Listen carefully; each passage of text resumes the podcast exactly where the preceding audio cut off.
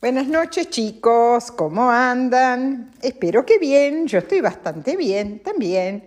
Y con muchas ganas de contarles un cuento que encontré eh, de origen español que a mí me parece muy gracioso. Bueno, el sentido del humor no siempre se comparte, así que por ahí a ustedes no les parece tan gracioso. Vamos a probar.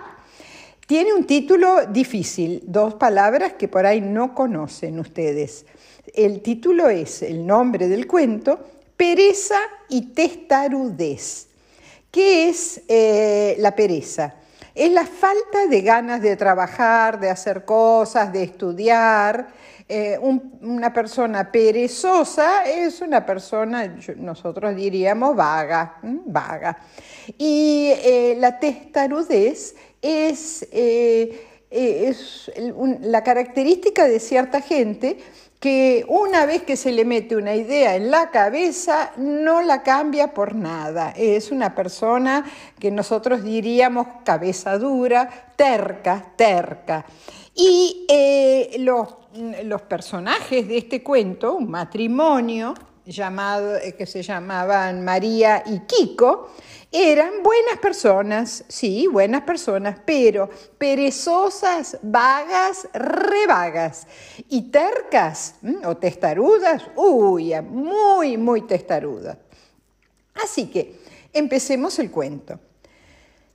Un día llega María a su casa y le dice a Kiko, ay Kiko, estoy cansada, hoy no cocino, no tengo ganas de cocinar. Si vos querés, cocinás vos. Y Kiko le dijo, ay, pero yo también, no tengo ganas de hacer nada, de nada, de nada.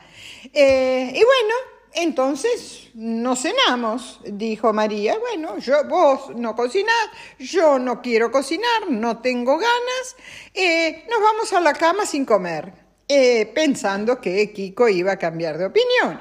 Pero no, Kiko dijo, no, no, yo no tengo ganas de hacer nada. Y, eh, pero se le ocurrió lo siguiente, le dice a María, mira, vamos a hacer una apuesta. El primero que hable, cocina. Entonces ella no contestó nada, porque si no, si decía una palabra, tenía que cocinar.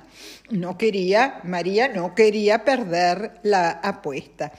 Eh, así que ni Kiko hablaba, ni María hablaba.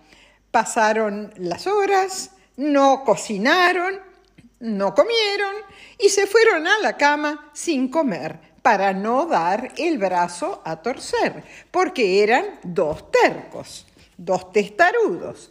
A la mañana siguiente eh, no, se saludaron, eh, se miraron, sonrieron un poquito, pero ni una palabra, ni uno ni otro. Y eh, se quedaron en la cama. pasaban las horas, no tomaron el desayuno, no almorzaron y empezaron a bostezar de hambre. Cuando uno tiene mucha hambre, bosteza. Y ahí se quedaron. Llegó la noche, ni una palabra, ni María ni Kiko, nada. Ya se sentían más débiles, porque habían pasado muchas horas sin comer. Y, tampoco llegó la noche, tendrían que haber cenado, no cenaron. Eh, y se fueron eh, a dormir de vuelta otra noche sin comer. A la mañana siguiente, los vecinos, que siempre veían o a Kiko o a María saliendo de la casa, se empezaron a preguntar, ¿dónde está Kiko? ¿Dónde está María?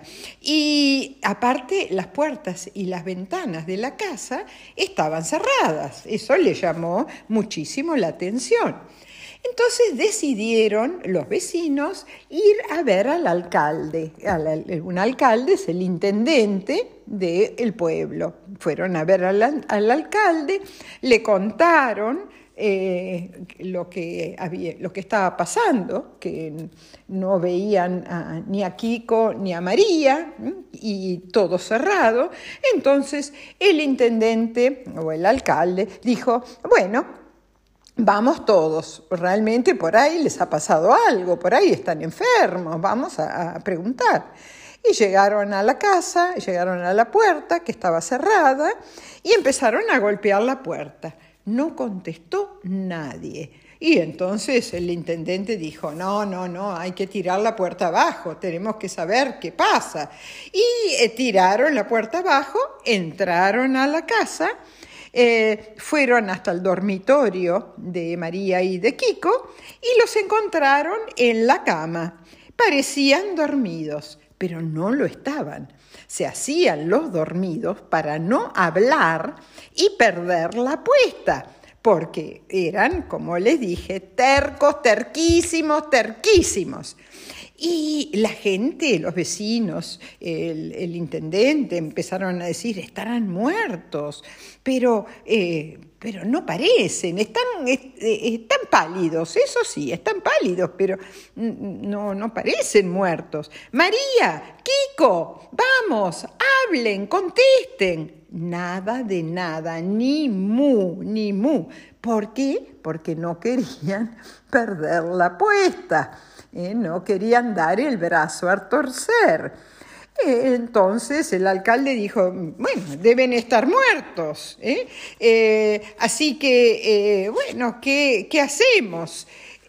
una mujer que estaba ahí le pareció que Kiko se había movido pero no quiso decir nada porque iban a considerar que ella estaba loca.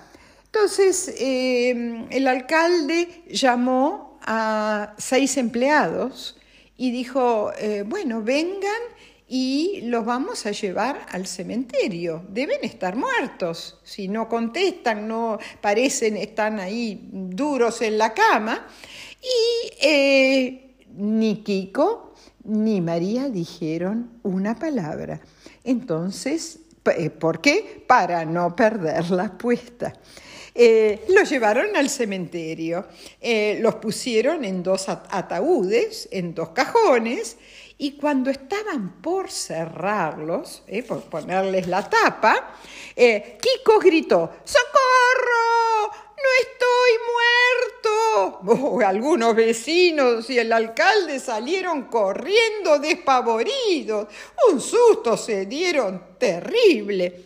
Pero otros vecinos que se quedaron, seguramente, se quedaron ahí, seguramente paralizados ¿eh? por, por el miedo, vieron cómo María se sentaba en el ataúd y decía, Kiko, hablaste, perdiste la apuesta, así que te toca cocinar a vos.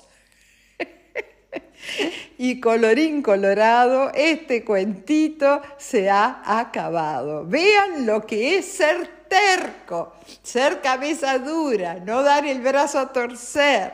Bueno, acá esos, eh, Kiko y, y María son dos buenos ejemplos.